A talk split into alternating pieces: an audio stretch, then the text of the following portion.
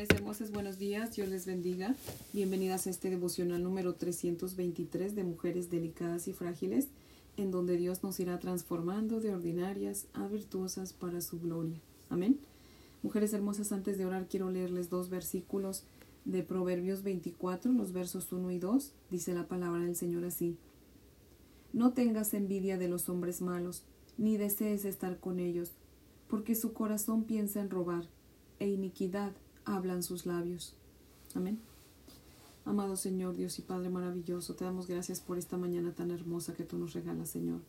Sobre todo gracias por la nueva oportunidad que nos da, Señor, de venir a tu presencia para seguir aprendiendo de ti, Señor, de tu santa palabra, Padre.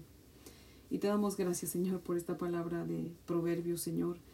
Padre Bello, ayer nos hablaste acerca de cuidar, de proteger tu santo nombre, Señor. Y nos diste, Señor, la historia, el ejemplo de, de este hombre, Padre, que su padre era judío y su madre era una israelita, Señor. Y Padre, pues nos hiciste ver que tenemos que tener cuidado, Señor, de juntarnos con aquellos que, que no creen en ti, Señor, solo para predicar, para dar un buen testimonio, Señor. Y pues tal parece, Señor, que quieres que, que nos quede bien claro eso, Señor, porque aquí en Proverbios nos vuelves a hablar de lo mismo, Señor. Nos dices que no envidiemos a los malvados, Señor, que no deseemos estar con ellos porque ellos hablan iniquidad, Señor. Y Padre amado, si eso es importante para ti, también lo será para nosotros. Lo es y lo será para nosotros, Señor. Así que te rogamos, Padre, que nos des sabiduría, que nos ayudes a obedecerte, Señor, y que el día de hoy o el día que sea, Señor, que hablemos con gente que no te conoce, Señor, demos un buen testimonio, Padre, y podamos, Señor, hablar con denuedo de tu palabra, Señor. Úsanos como instrumento en tus benditas manos, Señor, para que otros te conozcan, Padre fiel. Y por favor, Señor, ayúdanos a recordar tu palabra y a ser obedientes a ella, Señor. Te damos gracias y te pedimos todo esto en el nombre de Jesús. Amén, Señor. Bueno, mujeres hermosas, si tienen su Biblia, les invito a que la abran conmigo en Levítico. Vamos a comenzar el capítulo 25, Levítico 25. Vamos a leer los versos del 1 al 7. Levítico 25 del 1 al 7 dice la palabra del Señor así. Jehová habló a Moisés en el monte de Sinaí diciendo, Habla a los hijos de Israel y diles, Cuando hayáis entrado en la tierra que yo os doy, la tierra guardará reposo para Jehová. Seis años sembrarás tu tierra y seis años podarás tu viña y recogerás sus frutos pero el séptimo año la tierra tendrá descanso, reposo para Jehová. No sembrarás tu tierra ni podarás tu viña. Lo que de suyo naciere en tu tierra segada, no lo segarás, y las, uvas de tu viñedo no vendimiarás. Año de reposo será para la tierra. Mas el descanso de la tierra te dará para comer a ti, a tu siervo, a tu sierva, a tu criado, y a tu extranjero que morare contigo, y a tu animal y a la bestia que hubiere en tu tierra, será todo el fruto de ella para comer. Amén. Ahora voy a leerles el comentario de Matthew Henry que cita lo siguiente, dice, Todo trabajo debía cesar el séptimo año, de la misma manera que el trabajo cotidiano en el séptimo día. Estos estatutos nos advierten contra la codicia, pues la vida del hombre no consiste en la abundancia de los bienes que posee. Para nuestro sostenimiento tenemos que ejercer la dependencia voluntaria de la providencia de Dios. Hemos de considerarnos administradores o inquilinos del Señor, y tenemos que usar nuestras cosas en armonía con esta forma de pensar. El año de reposo tipifica el descanso espiritual a que acceden todos los creyentes por medio de Jesucristo. Por su intermedio tenemos descanso de la carga de los cuidados y del trabajo mundano. Y ambos son, perdón, y ambos nos son santificados y endulzados y somos capacitados y estimulados a vivir por fe. Fin de la cita. Bueno, después de que hemos aprendido acerca de las siete fiestas solemnes a Dios en el capítulo 23 y de nuestras responsabilidades en el capítulo 24, ahora vamos a dar un repaso de otra ley que ya habíamos visto también en Éxodo 23, 11, en donde por primera vez Dios manda que dejemos descansar las tierras de cultivo. Y miren que Dios tan bueno en nuestras mujeres hermosas que en Éxodo 23, 11 Dios nos dice el por qué se deben dejar descansar las tierras de cultivo. Dice Éxodo 23, 11 Pero el séptimo año dejarás descansar la tierra sin cultivar para que coman los pobres de tu pueblo y de lo que ellos dejen coman las bestias del campo. Lo mismo harás con tu viña y con tu olivar. Amén. O sea, Dios pensando en los pobres más que nada, manda que no cultiven la tierra el séptimo año o cada siete años, para que sin cultivarla lo que la tierra produjera sola, pues fuera solo para que el dueño de la tierra y los suyos y los pobres comieran. O sea, no podía vender el producto, solo podían consumirlo junto con aquellos que, les acabo de mencionar, ¿verdad? Como nos lo dicen los versos 5 y 6 que dicen, lo que de suyo naciere en su tierra segada, no lo segarás, y las uvas de tu viñedo no vendimiarás, o sea, no las venderás. Año de reposo será para la tierra, mas el descanso de la tierra te dará para comer a ti, a tu siervo, a tu sierva, a tu criado, y a tu extranjero que morare contigo. Amén. Aunque aquí no menciona a los pobres, pero en Éxodo 23 sí. Recordemos que la Biblia no se contradice, sino que se complementa. Amén. Así que la tierra lo que iba a producir, eh, que, que, no, era, no iba a ser demasiado tampoco, pero sí iba a ser lo suficiente para que los alimentara, ¿verdad? No para que vendieran, solo para que se alimentaran, ¿verdad? Y cada siete años los israelitas debían tomar un descanso, pues un año de labrar la tierra, ¿verdad? Cada siete años tenían que descansar un año de labrar la tierra. Y ese año sabático, al no vender productos, pues no tenían dinero para pagar sus deudas. Ah, pero Dios dijo que tampoco se pagarían las deudas este año, mujeres hermosas. Así que acompáñenme a leer Deuteronomio 15 del 1 al 6, para que veamos donde Dios lo dice. Deuteronomio 15, del 1 al 6. Dice la palabra del Señor así. Cada siete años harás remisión, y esta es la manera de la remisión. Perdonará a su deudor todo aquel que hizo emprestito de su mano, con el cual obligó a su prójimo. No lo demandará más a su prójimo o a su hermano, porque es pregonada de remisión de Jehová.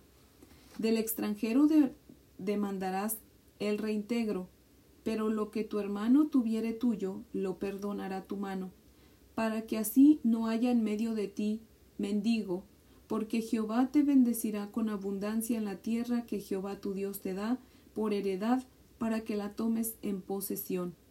Si escuchares fielmente la voz de Jehová tu Dios, para guardar y cumplir todos estos mandamientos que yo te ordeno hoy, ya que Jehová tu Dios te habrá bendecido.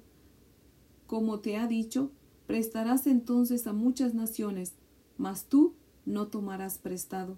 Tendrás dominio sobre muchas naciones, pero sobre ti no tendrán dominio. Amén. ¿Lo ven? Entre el pueblo debían perdonarse sus sus deudas, ¿verdad? Ese año, el, año séptimo. Solo al extranjero sí le iban a cobrar sus deudas. Dice, pero a tu hermano no le cobres para que no haya mendigos en tu tierra, o sea, en tu pueblo, ¿verdad? Una cosa es ser pobre y otra cosa es ser mendigo, ¿verdad? Entonces Dios decía, yo no quiero que, que haya mendigos. Obviamente pobre siempre va a haber, dice la palabra, y lo dice el Señor Jesucristo también, ¿verdad? Pero Dios no quiere que haya mendigos, ¿verdad? Entonces dice, para que no haya mendigos, pues se van a ayudar entre ustedes y, el, y cada siete años se van a perdonar sus deudas, ¿verdad? También en cada año sabático debían leer la palabra de Dios, la ley de Dios. Acompáñenme a leer Deuteronomio 31 del 9 al 13. Deuteronomio 31 del 9 al 13 dice la palabra del Señor así. Y escribió Moisés esta ley y la dio a los sacerdotes hijos de Leví que llevaban el arca del pacto de Jehová y a todos los ancianos de Israel. Y les mandó Moisés diciendo, al fin de cada siete años en el año de la remisión, en la fiesta de los tabernáculos, cuando viniere todo Israel a presentarse delante de Jehová tu Dios en el lugar que él escogiere, leerás esta ley delante de todo Israel a oídos de ellos. Harás congregar al pueblo, varones y mujeres y niños, y tus extranjeros que estuvieren en tus ciudades, para que escuchen y aprendan y teman a Jehová vuestro Dios, y cuiden de cumplir todas las palabras de esta ley y los hijos de ellos que no supieron, oigan y aprendan a temer a Jehová vuestro Dios todos los días que viviereis sobre la tierra a donde vais, pasando el Jordán, para tomar posesión de ella. ¿Lo ven?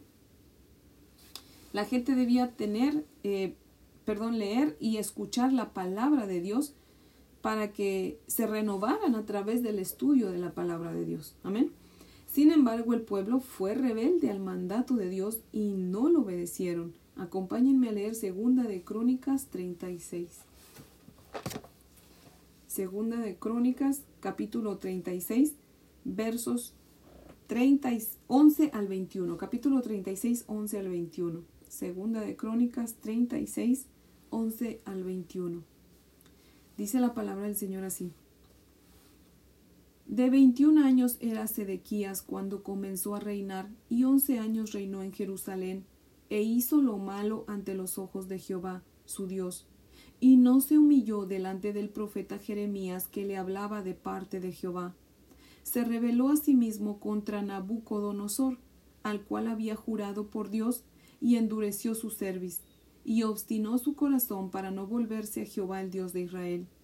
También todos los príncipes sacerdotes y el pueblo aumentaron la iniquidad, siguiendo todas las abominaciones de las naciones y contaminando la casa de Jehová, la cual él había santificado en Jerusalén. Y Jehová, el Dios de sus padres, envió constantemente palabra a ellos por medio de sus mensajeros, porque él tenía misericordia de su pueblo y de su habitación. Mas ellos menospreciaban sus palabras burlándose de sus profetas, hasta que subió la ira de Jehová contra su pueblo, y no hubo ya remedio. Por lo cual trajo contra ellos al rey de los caldeos que mató a espada a sus jóvenes en la casa de su santuario, sin perdonar joven ni doncella, anciano ni decrépito, todos los entregó en sus manos. Asimismo todos los utensilios de la casa de Dios, grandes y pequeños, los tesoros de la casa de Jehová y los tesoros de la casa del rey y de sus príncipes, todo lo llevó a Babilonia. Y quemaron la casa de Dios y rompieron el muro de Jerusalén y consumieron a fuego todos sus palacios y destruyeron todos sus objetos deseables. Los que escaparon de la espada fueron llevados cautivos a Babilonia y fueron siervos de él y de sus hijos hasta que vino el reino de los persas, para que se cumpliese la palabra de Jehová por boca de Jeremías, hasta que la tierra hubo gozado de reposo, porque todo el tiempo de su asolamiento reposó la tierra, hasta que los setenta años fueron cumplidos. Amén. ¿Lo ven?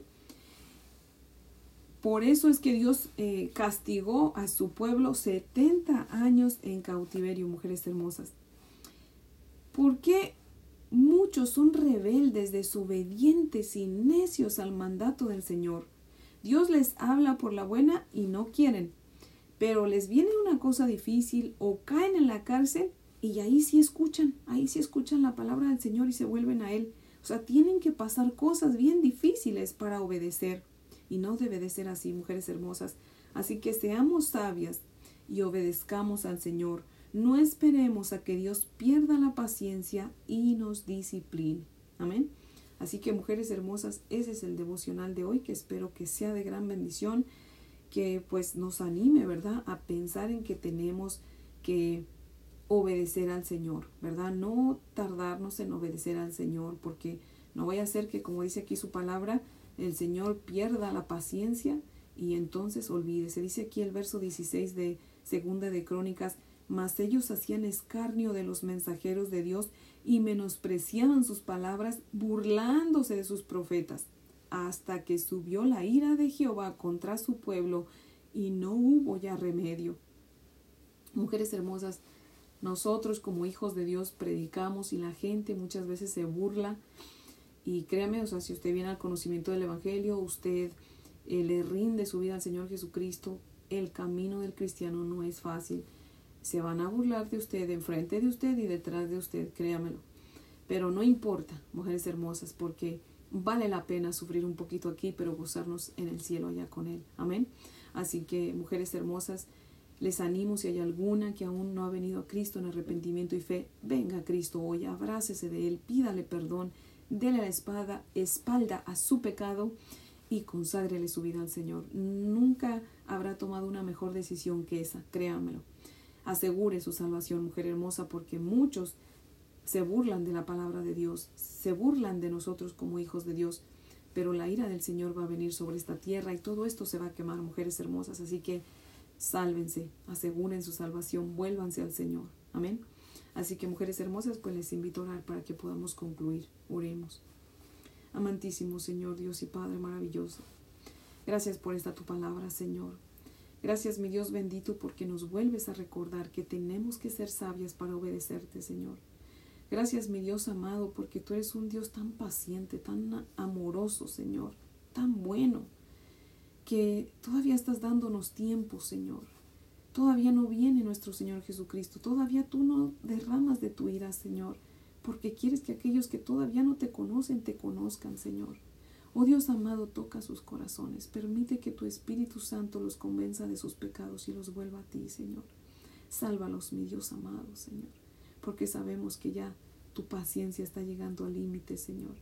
No sabemos cuándo, Señor, pero sabemos que la venida de nuestro Señor Jesucristo está pronta y tu ira por derramarse está cerca, Señor. Solo te pedimos, ten misericordia, Señor. Ten misericordia de aquellos que todavía no quieren venir a ti, Señor. Oh Dios poderoso, perdónanos, Señor, y ayúdanos para que se vuelvan pronto a ti, Señor. Pon tú ese deseo en ellos, Padre. Oh Dios amado, te rogamos, te suplicamos por todos los perdidos, Padre. En el nombre de Jesús, por sus méritos, Señor, y para su gloria, oh Dios. Amén, Padre fiel. Bueno, mujeres hermosas, espero que tengan un día muy bendecido y pues más bien un viernes, porque ya hoy es viernes. Así que espero que tengan un fin de semana muy feliz, muy bendecido y acuérdense quien pueda congregarse, congréguese y pues lean también la palabra mañana sábado y domingo, no se aparten del Señor, oremos todo el tiempo porque no sabemos qué nos espera. Eh, ni este día, ni el resto de este día, ni mañana, ni pasado. Así que pongamos nuestras vidas y la vida de los nuestros en las manos más benditas y buenas que, que hay, en las manos de nuestro Dios. Amén. Y si Dios nos presta vida, pues aquí las espero el lunes para que continuemos con nuestro estudio. Amén.